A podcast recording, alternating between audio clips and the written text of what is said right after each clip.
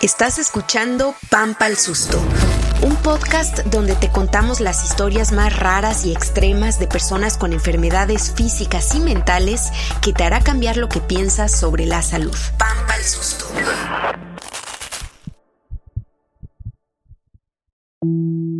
Hola, soy Aleida Rueda y esto es Pampa al Susto. En este episodio te cuento la historia de Lulú y de la enfermedad que se instaló en sus rodillas y que la obligó a vivir con dolor permanente.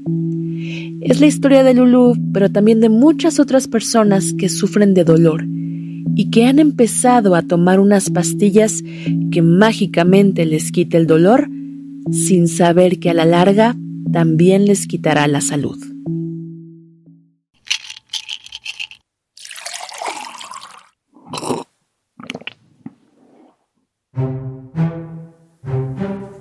Todos los días, la profesora Lourdes Rodríguez, de 69 años, se levanta a las 7 de la mañana. Saca a pasear a sus perros, hace el desayuno para ella y para ellos, lava los trastes y ordena la cocina. Se ducha, va a la universidad donde trabaja para dar clases durante toda la mañana. Al regreso, prepara la comida, dedica un tiempo para cuidar su jardín, ve alguna serie de decoración, que son sus favoritas, y hay días en los que hasta hace algunas manualidades para su casa. Cualquiera pensaría que Lourdes, o Lulú, como prefiere que la llamen, derrocha vitalidad. Pero en realidad sus piernas cargan algo que nunca la deja, el dolor. Desde hace más de 40 años, Lulu se dio cuenta de que algo no estaba bien con sus rodillas. Bueno, fue ya trabajando. Yo trabajo en la Universidad Autónoma Chapingo y también hacemos viajes de estudio. Y en alguno de esos viajes eh, noté que cada vez que giraba un poco eh, mi pierna, eh, como que se haya un chasquido.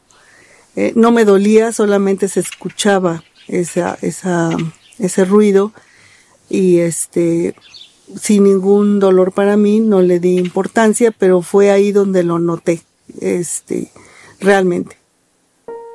Con el tiempo, ese chasquido se volvió más presente, más persistente cuando acudió al médico, supo que tenía osteoartrosis. La osteoartrosis o artrosis es una enfermedad de las articulaciones. Básicamente sucede cuando el cartílago de manos, cadera, columna o rodillas se va desgastando hasta dejar a los huesos prácticamente sin protección y chocando unos con otros, lo que genera el dolor. Es una enfermedad extremadamente común. De hecho, la Organización Mundial de la Salud dice que el 28% de la población mundial la padece, pero que afecta principalmente a las mujeres mayores de 60 años. A Lulu, esa estadística le hace sentido porque la enfermedad que se instaló en sus rodillas es la misma que afectó a su madre varios años atrás. Y yo creo que mi mamá empezó a, tendría la edad de 76 años, cuando empezó, cuando empezó a quejarse de dolor en las rodillas, que fue necesario empezar a acudir al Seguro Social, al que tenía derecho para tratamiento. Una caída hizo que ese dolor se fuera volviendo más y más agudo pasaría cuando mucho un año que empezó realmente a quejarse de un dolor muy fuerte y, difícilmente controlable. El doctor que atendía a su mamá le dijo que el cartílago estaba destruido y que no había otra opción. Debían operar para colocarle una prótesis. Eh, una prótesis es, es, un dispositivo mecánico que sustituye a la articulación. En este caso, sustituye a la articulación de la rodilla formada por la tibia, el fémur y la rótula.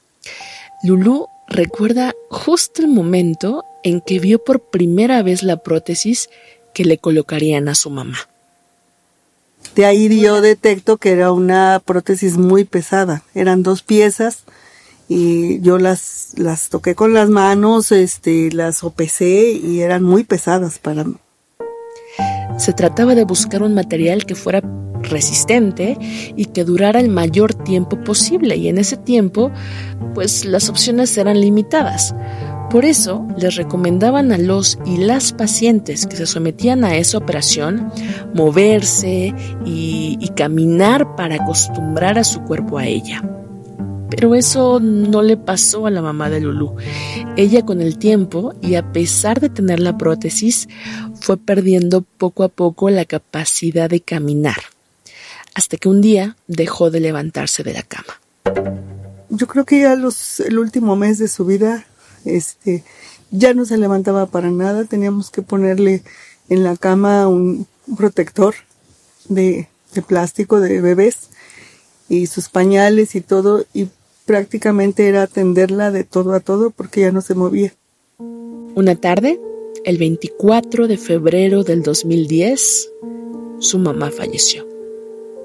Como a las 3 de la, de la tarde murió. En su casa. En su casa, en su cama.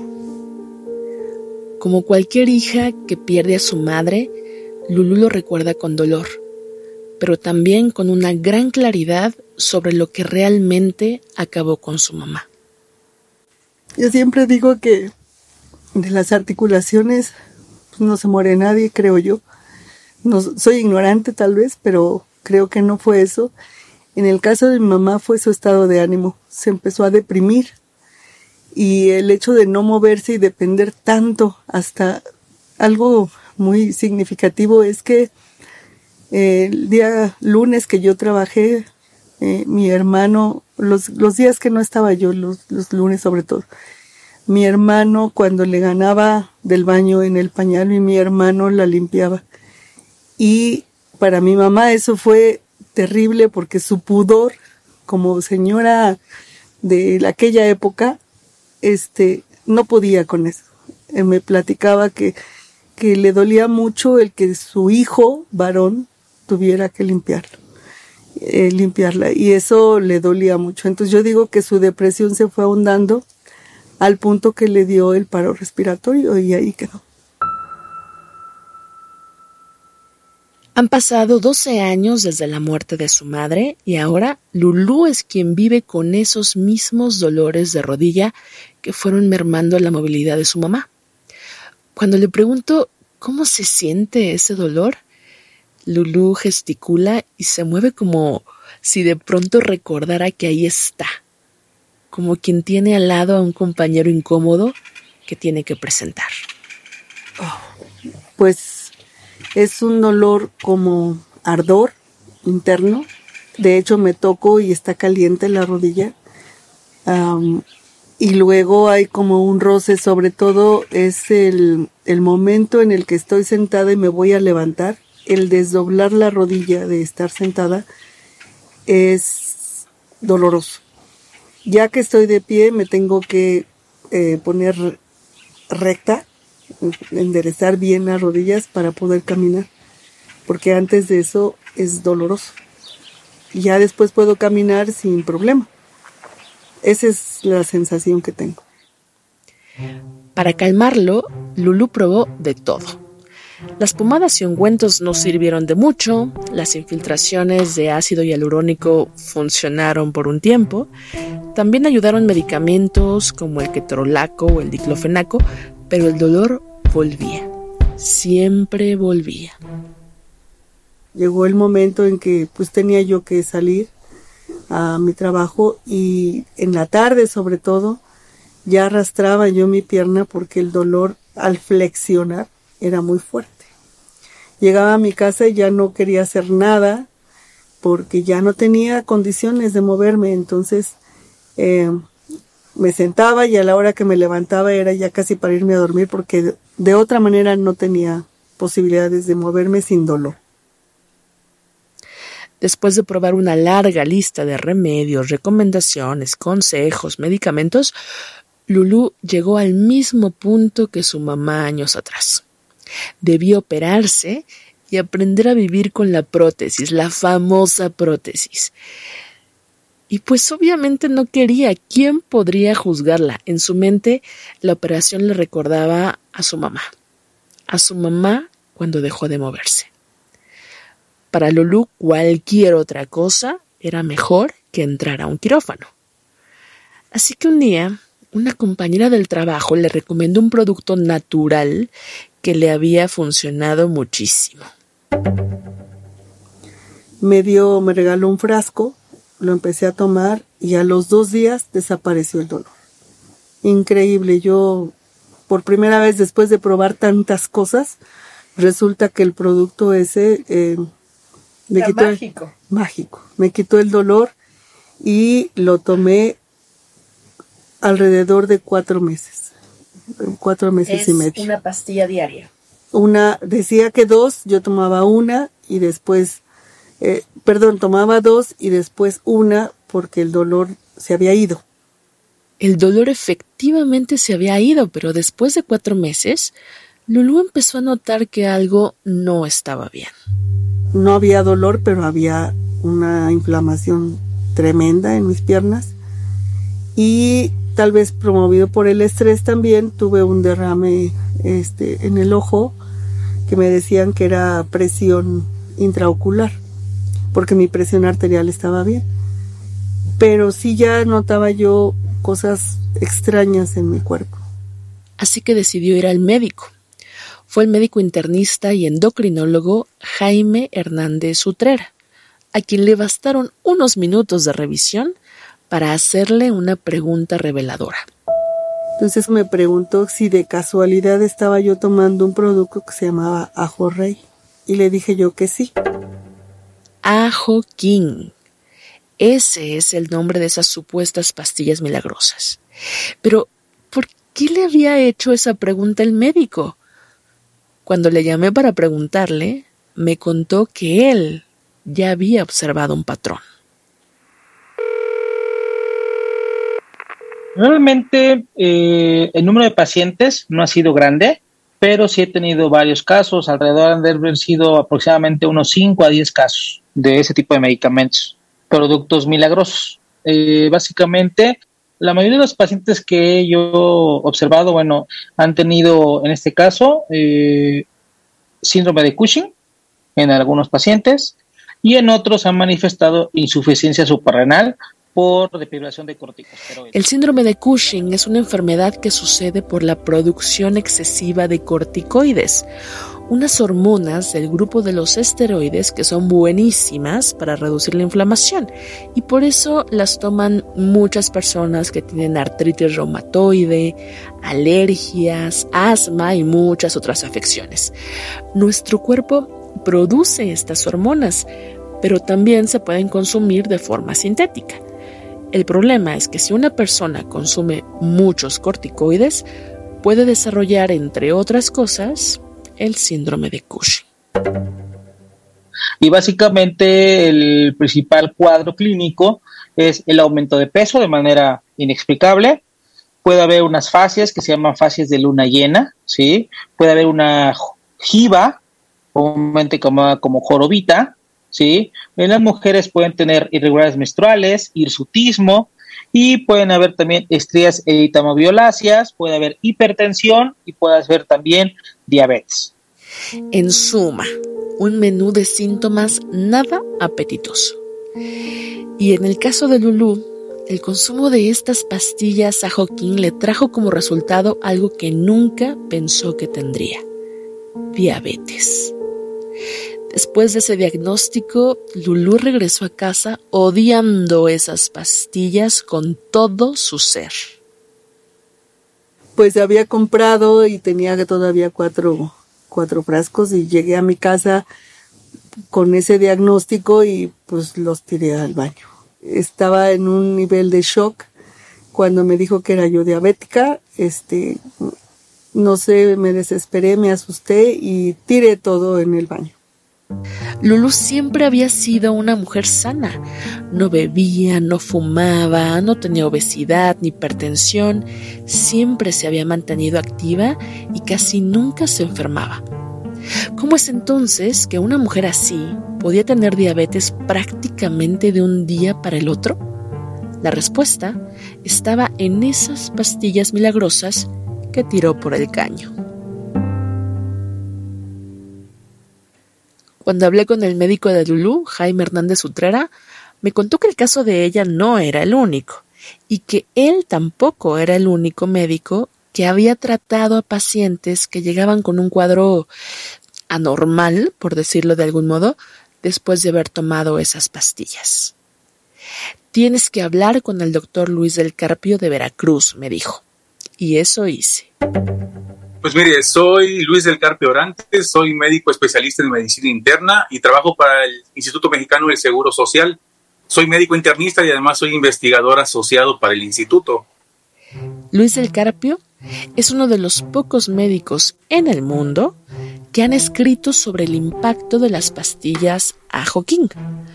Junto con otros dos colegas, Luis publicó un artículo de opinión en la revista Medicina Interna de México hace un año, en 2021, en el que alertan que las pastillas Ortiga, Ajo Rey y Artri King, que se venden como suplementos herbolarios, conllevan a diversas alteraciones para la salud, como el síndrome de Cushing. Su preocupación nació en 2017 cuando Luis y varios de sus colegas médicos en el puerto de Veracruz empezaron a ver que llegaban cada vez más y más pacientes con síntomas de este síndrome y todos habían consumido las pastillas milagrosas.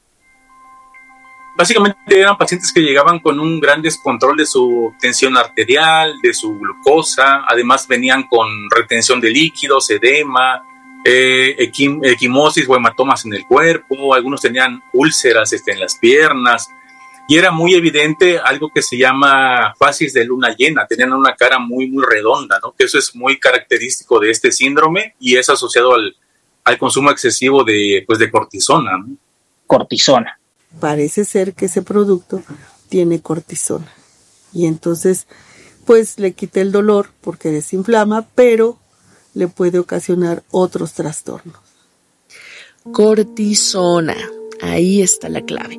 La cortisona es un corticoide que, como ya vimos, se usa para aliviar infinidad de dolencias porque desinflama. Pero si se toma en exceso y durante mucho tiempo, puede dañar los órganos de cualquier persona. Además, mire, la protección es como una droga. Cuando el organismo se acostumbra, el organismo le va, le va a pedir esa sustancia para mantener su funcionalidad.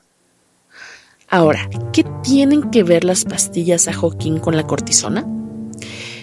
Pues si uno revisa el frasco, uno podría pensar que mm, nada, en su etiqueta solo aparecen ingredientes como glucosamina, colágeno, vitamina C, cúrcuma, ortiga, omega 3, es decir, ingredientes en su mayoría naturales. Lo que muchos no saben es que el frasco omite información vital. El Laboratorio Nacional de Referencia de la Comisión de Control Analítico y Ampliación de Cobertura, un laboratorio que forma parte de la Comisión Federal para la Protección contra Riesgos Sanitarios, la COFEPRIS, analizó el contenido de las pastillas Artriajo King y concluyó que contienen dexametasona y metilprednisolona, dos derivados de la cortisona. Por eso, la COFEPRIS lanzó una alerta el 7 de agosto de 2021 afirmando que ese producto era un riesgo para la salud. Y no fueron los únicos. La Administración de Alimentos y Medicamentos de los Estados Unidos, conocida como la FDA, también hizo análisis de estos productos y reportó en una alerta sanitaria del 1 de mayo del 2022 que Artria Joaquín contiene diclofenaco, otro antiinflamatorio que tampoco se menciona en la etiqueta. Muchas personas creen que estas sustancias se encuentran solo en las versiones pirata del producto, pero en realidad no hay versiones piratas ni originales. Es básicamente la misma cosa. Fíjese que es muy em, risorio que una industria que es ficticia o falaz o va mermando la regulación sanitaria hable de que aparte o se queje de que hay un pirata de su producto, ¿no? Es como hablar de un pirata del pirata. Le pregunto Del Carpio qué sucede en el cuerpo cuando una persona consume en exceso estas sustancias derivadas de la cortisona. Eh, pues sucede un desequilibrio prácticamente en todos los órganos y conforme vayan consumiendo el medicamento, lo primero que pasa es que van a inhibir la producción propia del organismo de esa cortisona que es la normal que necesitamos. Y ese exceso de cortisona sintética finalmente va a perjudicar prácticamente órganos importantes como los riñones, el hígado, el corazón, el cerebro. Le echo un vistazo al frasco vacío de ajo king que todavía guarda Lulu. No trae fecha de caducidad, ni un número de lote legible, mucho menos un registro sanitario. Lo que sí viene es la dosis. Dice tomar dos tabletas tres veces al día. O sea, seis pastillas cada día.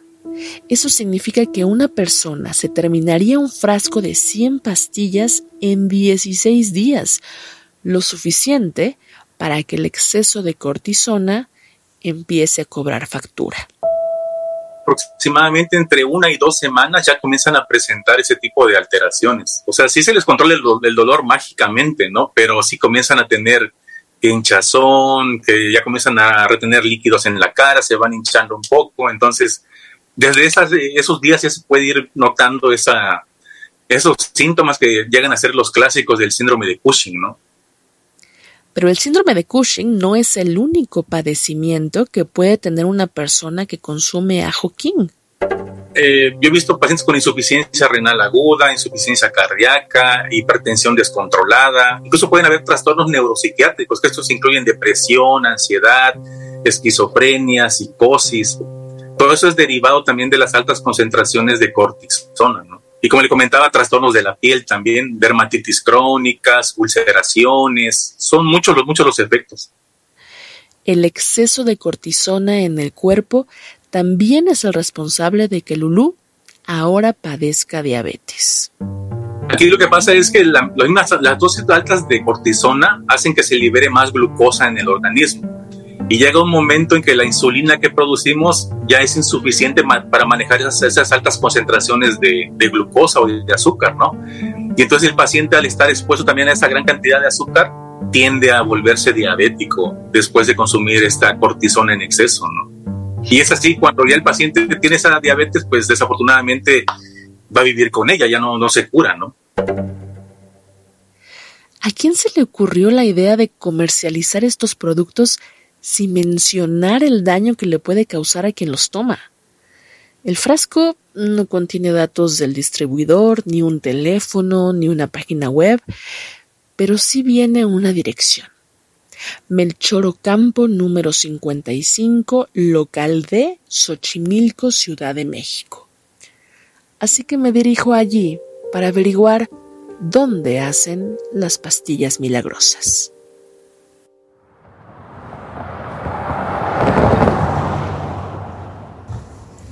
Hola, buenas tardes. Estoy buscando el número 55. No aquí sobre Melchor Ocampo. Están salteados los números. Ah, salteados. Es que eh, estoy buscando eh, unas eh, pastillas que dice ese, esa, esa dirección. Yo, yo las vendo, pero ahorita no hay, están agotadas. Ah. También venden ahí en la tienda. ¿En cuál tienda? En la tiendita que ¿Y ahí también están agotadas? No sé, ahí sí no sabría decir. Ah, ok. Ah, ok. Voy a preguntar a la tiendita. Vale, muchas gracias. Hola, buenas tardes. Eh, estaba buscando unas pastillas que se llaman Arthur King. Vi que en una cajita venía esta dirección, pero no encuentro el número 55. Este, mira, antes venía una señora a venderlas. Ajá. Tiene como un año que no viene porque se fueron a juicio, están en juicio de ese la señora de la tienda me cuenta que antes una señora le llevaba las pastillas para que las vendiera, pero que hace meses dejó de ir porque se fueron a juicio, me dijo, debido a que algunas tiendas naturistas empezaron a clonar las pastillas. No sabe su nombre, Tampoco sabe cómo es que esa señora conseguía los frascos de Arthur King. Así que me despido de ella, sabiendo que esa dirección, escrita en los miles de frascos de Arthur King, simplemente no existe. No hay número 55, ni indicios de ninguna tienda, ninguna fábrica, ningún letrero, nada relacionado con estas pastillas.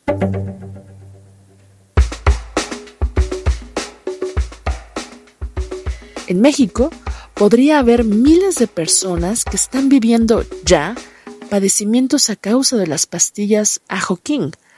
Tan solo Luis del Carpio me dice que recibe 40 pacientes al año y al menos 20 de sus colegas atienden a un número parecido, así que solamente en el municipio de Veracruz podría haber cerca de 800 personas ya con síntomas a consecuencia de la cortisona de estas pastillas. Eso es en México, pero Luis dice que estos productos ya se venden en otros países. Ya han cruzado fronteras, actualmente han llegado a Centroamérica, Sudamérica, pero por ejemplo también se han logrado colar, por decirlo así, en otros mercados como el de España. Quiero saber si es cierto, así que contacto a un par de personas en otros países. Se lo pregunto a Guadalupe Arellano, que vive en Estados Unidos. Bueno, eh, mi hermana me regaló algunas de las pastillas porque tenía dolor de espalda, inflamación era en la espalda. Me calmó un poco el dolor. Las compro en K y S World Market en Nashville, Tennessee, por 25 dólares.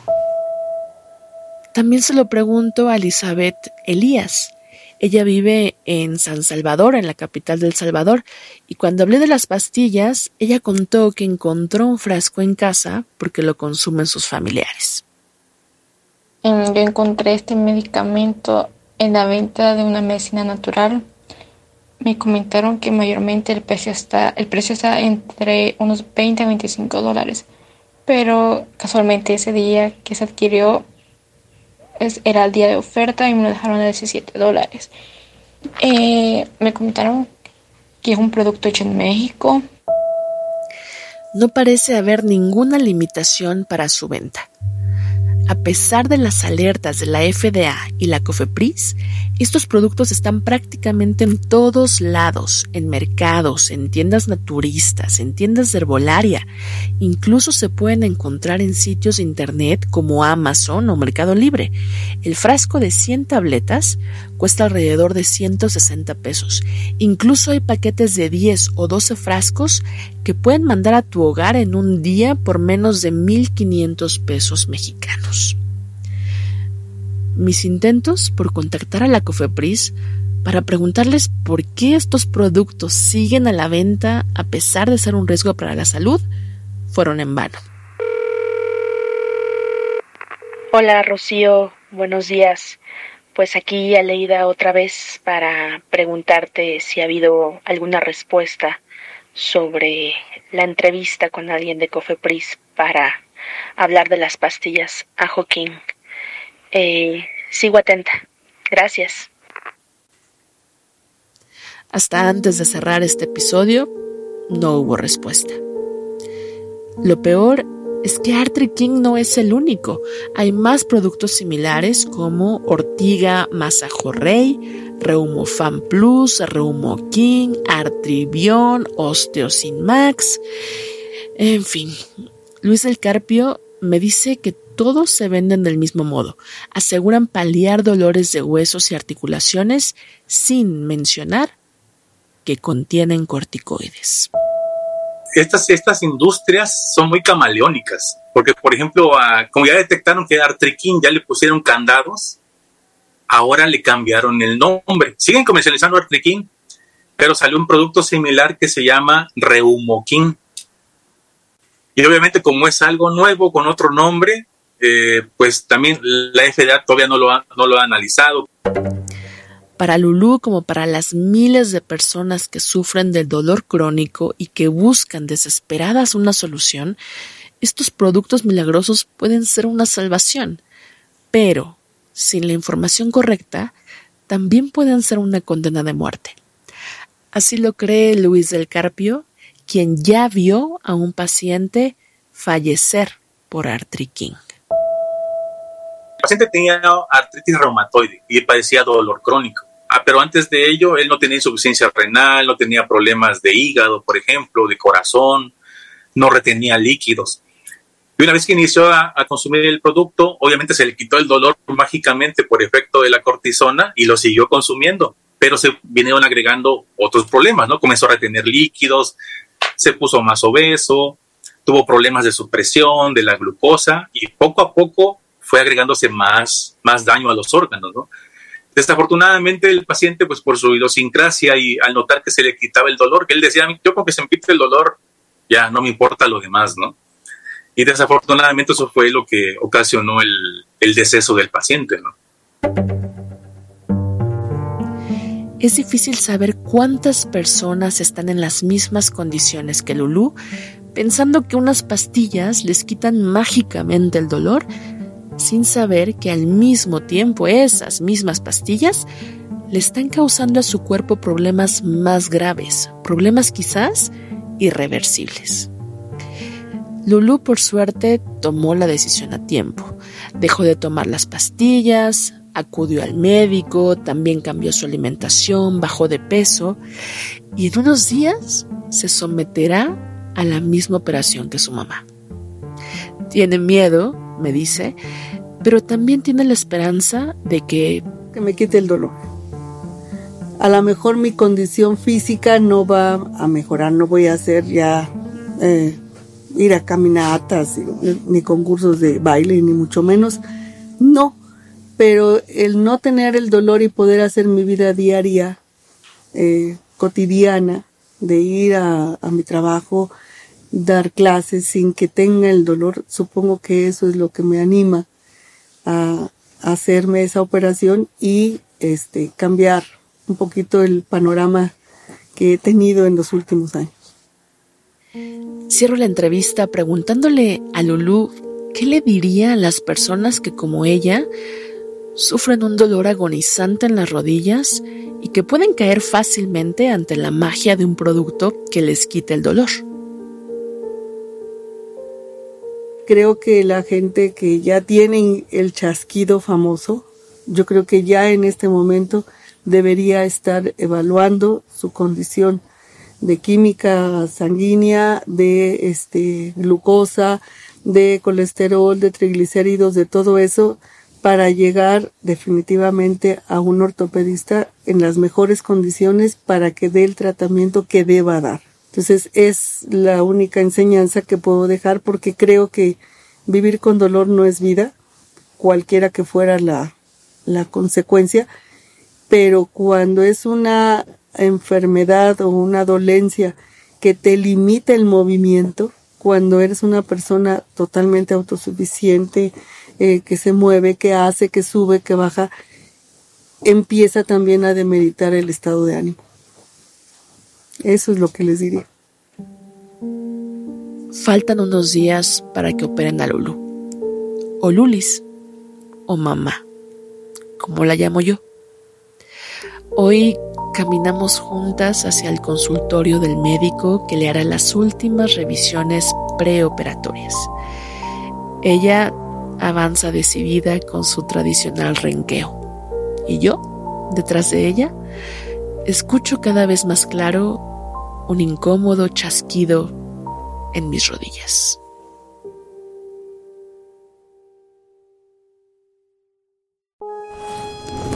Pampa al Susto es un podcast colaborativo que hacemos Mari Carmen Clement, Itzel Gómez y Aleida Rueda. Carlos Antonio Sánchez se encarga de la producción y diseño de audio. El diseño gráfico lo hicieron Alonso Monroy y Luis Novoa. Escucha Pampa al Susto en tu plataforma de podcast favorita y síguenos en Twitter e Instagram. Gracias por escucharnos.